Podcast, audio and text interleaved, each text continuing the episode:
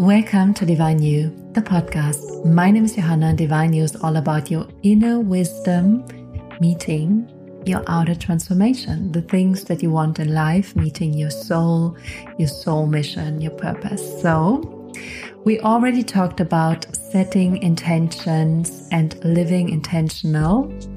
And in the last episode, that was actually last episode. So if you missed it, you should listen to it again or you should listen to it the first time because today we are talking about a trick to create your life through compounding intentions and thus starting to live in an energetic field that you want to live in. For example, in a field of abundance or an energetic, energetic field of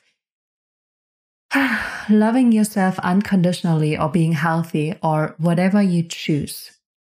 And I will help you with examples of intentions and also how you can remember and how you can really implement that. And in the last episode, we talked about what intentions are and my own definition, which is intentions are energetic fields and you can tap into them. And the more you tap into them, the more you become like the field itself. You become the one who's living in the field. And that the power, all the power of conscious creation lies always in the now moment. So right now, while you're listening this episode and also about conscious, subconscious intentions and difference between intentions and goals or visions. And today in this episode, we talk about compounding intentions. That's such a huge and big and important concept. You have an intention and we talked in last episode about that you choose your intention, that you become aware of what energetic field you want to live in. And you can reflect now whether it worked, how it worked, whether it worked well or not. And if not, you can just readjust your intention. I will give you a couple of examples later. But for now, the concept of compounding intention is that we most of the time want the big stuff. If you want the big stuff in life, say me. If you want the big things, the big money, the big relationship, the big job, the big whatever, we most of the time want the big stuff. And we try to get it as fast as possible. However, compounding intentions is that small steps, small sequences, small series of small choices lead to a bigger thing, lead to a huge reward, lead to a huge success. And with intentions, it's like that. If you do a lot of small moments during the day where you step into your intention and fully connect to that energetic field, it creates that you live there more and more and more and more. If you do it once, ah, it will change a bit in your life, but not like totally.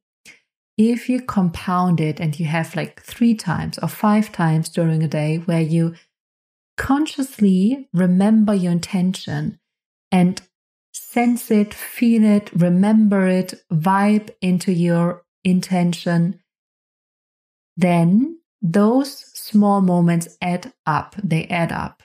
And after a week, for example, you already changed a lot. And after a month, you changed much more if you do it every day. And after a year, you have changed immensely.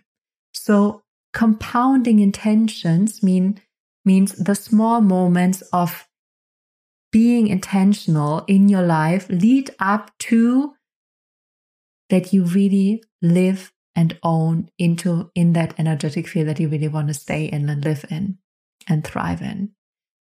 So that is why compounding intention is so important. If you just do your intention once, then it can go quite quickly and you go back to unconsciously creating your life out of your programming when I have a client, I do that quite often, that I ask for their intention. What is the intention that you enter a coaching commitment? And it's interesting how quickly we forget. because it's much harder to stay on track with it and realign with it and realign with it and realign with it. But when you do it, it becomes so much more easy because you just get used to it. And one day you will live your intention without a question, without that you need to remember it. It's just going to be your frequency that you're in or on. So, compounding your intention is such a big tool because it will change you and it will bring you the big stuff. In my opinion, even quicker than when you would try to get the big stuff with like acting and doing and just trying really hard with compounding intention, you always tap into a new energy, new energy, new energy, new energy, and you become that new energetic field. And then you're like, wow. And then your reality is going to match that. The reality is going to attract what you are sending out, what your intention, your energetic field is. So that's why compounding intention is so important. And it's just a reminder here for you to not let go of it because the episode is over. Oh, like that. Like I've listened to the episode, I've done it once, and then I've lost it. No, it is work. It's work in the sense of creating consciously, which is quite fun, in my opinion. And this is the one thing I want to share with you. And the other thing is talking about how to set intentions. And an intention is just a clear thought, just a clear idea what you want.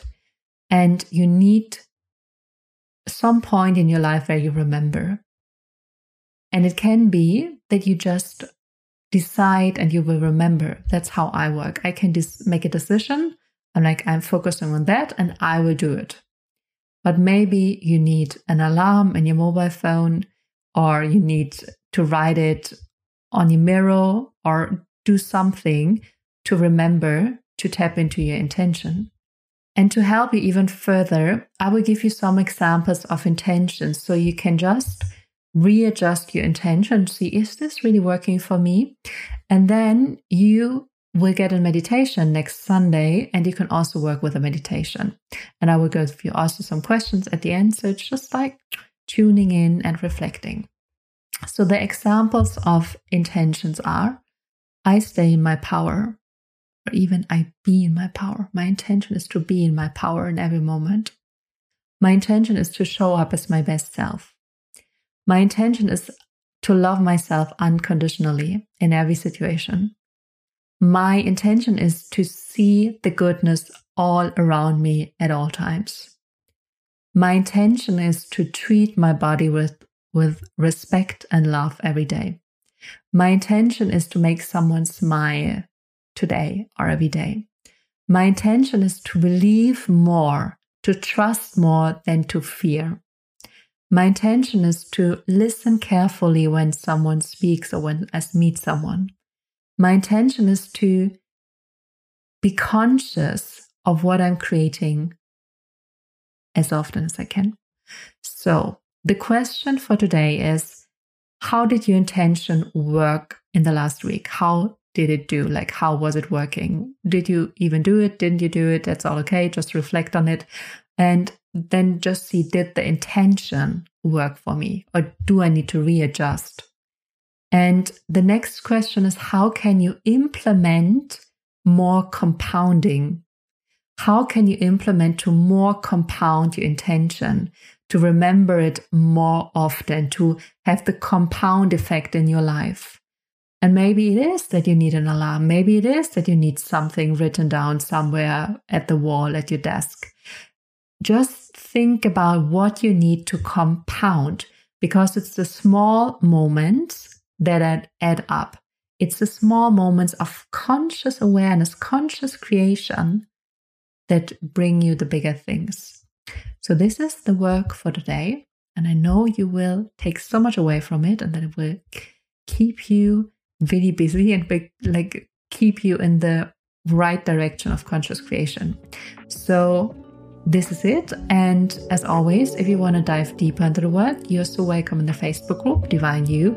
You can also um, apply for one on one coaching on my website and share the podcast to everyone who should hear it, everyone who needs this, because this is changing your life, this is changing the world, it's changing my life. And yeah, just give it away, share it. There will I also have like a fun idea, but I'm not going to share it now. What we are going to do with like the ones who share. And yeah, you can also subscribe on YouTube, comment on YouTube, and you can also write a review. So, so much love from me. And next week, the meditation is coming to really get aligned with your intentions.